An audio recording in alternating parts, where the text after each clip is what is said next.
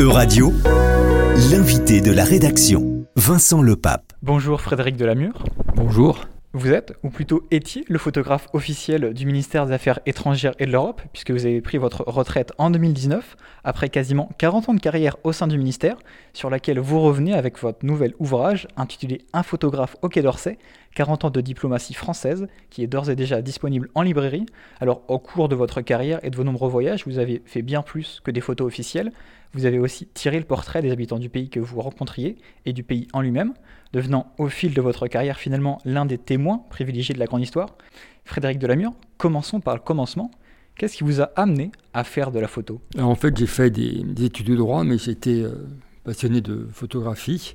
Juste après mon, mon bac, que j'avais 4 mois de vacances comme tout étudiant, déjà j'avais fait les, vendanges pour me financer mon premier appareil de photo. Et là, je suis parti en reportage à droite et à gauche, euh, beaucoup dans les pays scandinaves, en, Laponie entre autres. Et ce sont des reportages que je revendais après euh, aux journaux.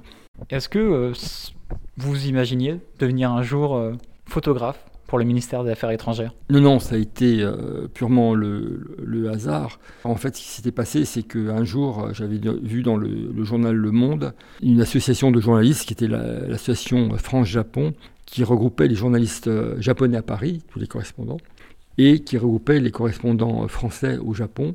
Et ils avaient fait un concours, euh, il fallait avoir moins de 29 ans à l'époque, sur un sujet de, de travail, d'études sur le Japon. Et moi, à ce moment-là, j'aimais beaucoup euh, aussi faire des photographies d'enfants. Et j'avais proposé de faire un, sujet sur la vie des enfants au Japon. À ce moment-là, du moins encore actuellement, on parlait beaucoup, beaucoup de l'économie, du développement de l'économie japonaise, et rien de la vie quotidienne. Et en fait, j'ai eu le premier prix pour ça. Et donc, tous ces journalistes japonais et français euh, qui faisaient partie du jury une journaliste française qui était une journaliste de Radio France qui euh, venait tous les jours euh, au briefing euh, au Quai d'Orsay. Au Quai d'Orsay, il y avait une conférence. Tous les jours, on fait venir les journalistes diplomatiques, on leur expliquait quelle était la position de la France sur ceci, cela. Un jour, en fin de, de briefing comme ça, le Quai d'Orsay a dit qu'il cherchait un photographe.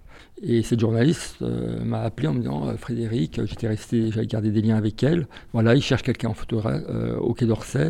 si ça vous intéresse, allez-y. Voilà, c'est donc c'est vraiment le fruit du hasard. Ce qui était important aussi pour vous, c'était quand vous voyagiez, d'aller rencontrer les Français installés à l'étranger. Pourquoi est-ce que ça vous tenait tellement à cœur? Il y avait deux choses différentes. Il y a plusieurs millions de, de Français à l'étranger. Et ce qui me plaisait, c'était de, euh, montrer quelque part comment euh, ils exportaient notre pays, de, quelle façon. Hein. Ça pouvait être aussi bien des industriels que des coopérants, que des euh, les VI, par exemple. On parle peu des VI, ils sont des jeunes qui partent comme ça, soit en ambassade, soit en entreprise, à l'autre bout du monde, ils sont seuls. Et ils ont absolument des, un métier, absolument formidable. Moi, je me souviens d'un VI qui avait été envoyé à Vladivostok pour créer une alliance française, que j'ai suivi, un autre au Turkménistan qui était un jeune architecte qui travaillait pour Bouygues et qui construisait des mosquées là-bas. Et il m'expliquait que jamais, jamais, il aurait ce type de responsabilité en France. Donc je trouvais assez fascinant de, voir euh, ces Français de l'étranger. Mais aussi sur les, personnes elles-mêmes, ce qui m'intéressait beaucoup aussi, c'est de prendre la, population elle-même euh, à côté des entretiens aussi. Photographe, c'est aussi un métier qui a évolué au fil des années. Quel regard portez-vous sur la profession aujourd'hui? Alors donc il y a un regard technique et puis un regard euh, de conditions de travail. Déjà au niveau technique, moi j'ai fait la, moitié de ma carrière en, négatif. Après, à partir un peu plus après, à partir des années 2000, je suis passé au numérique. Et ce qui me frappe beaucoup, j'ai eu beaucoup de, stagiaires dans mon service qui sortaient d'école de photo. Ce qui m'a beaucoup impressionné, c'est que ceux qui sont arrivés avec le numérique avaient une, façon totalement différente de, travailler. C'est-à-dire que vu que une disquette c'est gratuit, on fait autant de photos qu'on veut. Il faisait la, photo en deux temps, c'est-à-dire qu'il photographiait, il, faisait énormément de photos, il arrosait et tout, et puis après, une fois revenu dans le bureau, il recadrait la photo dans tous les sens. Il y avait, c'était une, euh, une autre logique. Euh, moi, jusqu'aux années 2000, un, film, on n'avait que 36 photos. Euh, le film coûtait l'équivalent de 4-5 euros. On faisait attention. Donc, la photo, on la faisait une fois. Elle était pensée telle que. On ne se disait pas après coup, on va la refaire en fait. Donc, c'est ça la, grande différence là, sur, sur les questions techniques. Et puis, sur les conditions de travail. Moi, j'étais très souvent avec les photographes d'agence. Et pour eux, ce qui a beaucoup changé, c'est qu'ils se sont mis, avec l'arrivée d'Internet, à beaucoup, beaucoup moins voyager, contrairement à moi, parce que les, les agences, avant, avaient investi de gros moyens pour envoyer leurs photographes à l'étranger pour qu'ils puissent transmettre leurs photos. Mais dès qu'est arrivé l'Internet, ils préféraient payer quelqu'un 2 dollars par jour au Pakistan pour faire des photos que d'envoyer quelqu'un de Paris, par exemple. Vous êtes rendu dans 139 pays. On imagine bien que dans certains, vous y êtes rendu plusieurs fois. Est-ce qu'il y a un voyage qui vous a marqué particulièrement?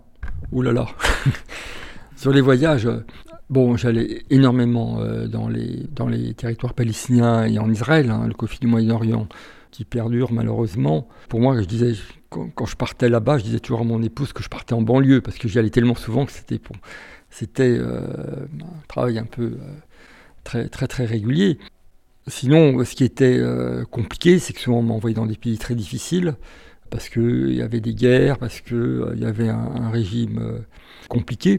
Quand c'est des pays qui étaient très très compliqués au point de vue régime, finalement c'était assez facile parce que moi je vois quand j'étais par exemple en Albanie du temps du, communisme ou en, Iran euh, juste après Khomeini et tout, quand on faisait des photos comme ça dans la rue, euh, c'était inimaginable qu'un photographe puisse faire des photos comme ça sans autorisation. Donc on, m'embêtait pas. Mais quand on était dans, dans des dictatures un peu plus molles, c'était là où ça devenait très compliqué en fait. Euh, genre Arabie Saoudite, euh, Tunisie, Égypte, des choses comme ça, euh, c'était très différent. Durant toute votre carrière, depuis les années 80, vous avez aussi vu le monde changer. Comment est-ce que ça se retranscrit ça en photo? Est-ce que ça se ressent aussi? Alors la grande bascule, hein, je dirais pour moi, en plus c'était aussi les, les, années quelque part les plus intéressantes, j'ai eu la chance de travailler dans la période de, la chute de l'URSS, en fait, de l'Union soviétique, euh, la fin des deux blocs, bon, malheureusement qui se reconstruisent maintenant, mais euh, c'était quand même une réalité à l'époque. Ce qui m'a beaucoup euh, frappé, c'est un peu la, mondialisation, en fait. C'est-à-dire qu'avant les années 90, on passait d'un pays à l'autre, c'était quand même très très très différent. Et maintenant, je parle des capitales hein, surtout. Hein c'est que euh, on trouve tout partout, les mêmes choses, euh, et ça, ça m'a un petit peu attristé, sauf quand, effectivement, quand on va euh, en Asie centrale, genre Kazakhstan, c'est encore des paysans, ou, ou en Afrique, mais beaucoup de choses, beaucoup de choses, c'est une sorte de normalité générale. À quoi ça ressemble une journée type en tant que photographe au Quai d'Orsay? Il y a la partie française et la partie étrangère. Donc la partie française, mon travail, c'était de photographier euh, des, ministres étrangers qui venaient au Quai d'Orsay ou à l'Élysée, des chefs d'État qui à l'Élysée. Et le, en fait, le, but du, ministère, c'était que nous, on envoyait ces photos dans des journaux étrangers et que s'il y avait une photo euh, qui était publiée, ça pouvait donner envie de lire l'article aussi. Donc, c'est qu'on parlait de la France. Donc, ça, c'était euh, bien sûr, quelquefois un petit peu répétitif. Mais je savais exactement pourquoi je le faisais et son utilité. Euh, par contre, quand je partais à l'étranger, effectivement, c'était beaucoup plus l'aventure parce que euh, on savait pas trop ce qui allait se passer. Euh, on allait dans des pays plus ou moins en guerre, c'était un peu rock'n'roll, des, des programmes qui n'étaient pas respectés, des questions de sécurité, des, vous voyez, c'était les, les, transports locaux, c'était totalement différent. Durant tous vos voyages, est-ce que vous gardiez une certaine liberté ou est-ce qu'il y a certaines photos qui ont pu être refusées ou euh, censuré Alors ça c'est une question qu'on me pose souvent. Euh, tout le monde pense que je travaille pour l'État, qu'il euh, y a 10 personnes au-dessus de moi qui, regardent, qui sélectionnent, qui les photos. Ce n'est jamais arrivé. Il y a toujours eu un, rapport de confiance avec ce ministère. je dis toujours que les premières années, ça avait été un petit peu difficile au début, début parce que je travaillais toute la journée avec des diplomates. Et sur le terrain, j'étais très souvent avec des journalistes. Aux yeux des journalistes, j'étais louche, entre guillemets, parce que je travaillais pour l'État français. Et aux yeux des diplomates, j'étais louche parce que j'avais beaucoup de contacts avec les journalistes. Et en fait, très rapidement, la, confiance a été euh, totale des deux côtés, et c'est très bien passé. Mais en tout cas, j'ai pas été du tout euh, censuré. Il y a toujours eu un rapport de confiance. Mes photos, je les ai toujours choisies moi-même. Euh, après, quand est arrivé l'Internet, je les ai envoyées moi-même à droite et à gauche. Et il y avait un rapport de confiance. Bien sûr, je n'allais pas publier une, photo dégradante pour un chef d'État ou ce genre de choses comme ça. On imagine qu'avec tous ces voyages, toutes ces rencontres, vous avez forcément des dizaines, voire des centaines de milliers de photos. Comment est-ce que vous avez réussi à faire un choix pour votre livre? Alors pour le livre, ça a été euh, compliqué en fait parce qu'il y avait énormément de choses. J'ai laissé environ 400 000 photos. Et puis en fait, j'avais des, photos à double vitesse. En fait, j'ai toujours eu un, appareil, hein, entre guillemets, qui d'Orsay, où là, c'était la diplomatie pure et dure.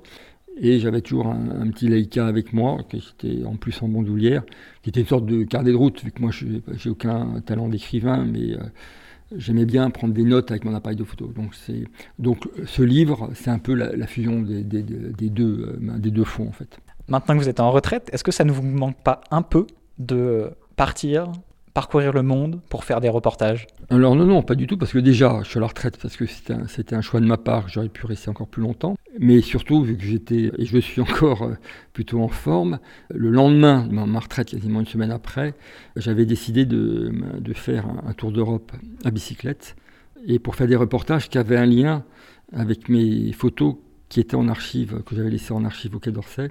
Et entre par exemple, la, première étape, euh, je suis parti du nord de l'Allemagne, j'ai fait tout le rideau de fer à bicyclette, en travaillant en photographie sur les, les 5-10 km de large, où pendant 50 ans, personne n'avait pu aller. Donc ça, j'ai réalisé ça pendant un mois et demi. Après, j'ai laissé ma bicyclette à Trieste, et après, je suis reparti à Trieste, et là, j'ai fait tous les Balkans parce qu'avec le quai, j'avais vécu pendant dix ans de suite toutes les guerres euh, balkaniques. donc, je voulais savoir un peu comment c'était devenu. Et puis après, je me suis fait bloquer par le Covid euh, en Albanie. Donc là, j'ai dû arrêter. Et puis j'ai continué ma route. Là, je continue encore euh, ce voyage actuellement. Merci à vous, Frédéric Delamure, pour cet entretien. Merci. Je le rappelle, votre nouvel ouvrage, Un photographe au Quai d'Orsay, 40 ans de diplomatie française, est d'ores et déjà disponible en librairie. Euradio vous a présenté l'invité de la rédaction. Retrouvez les podcasts de la rédaction dès maintenant sur euradio.fr.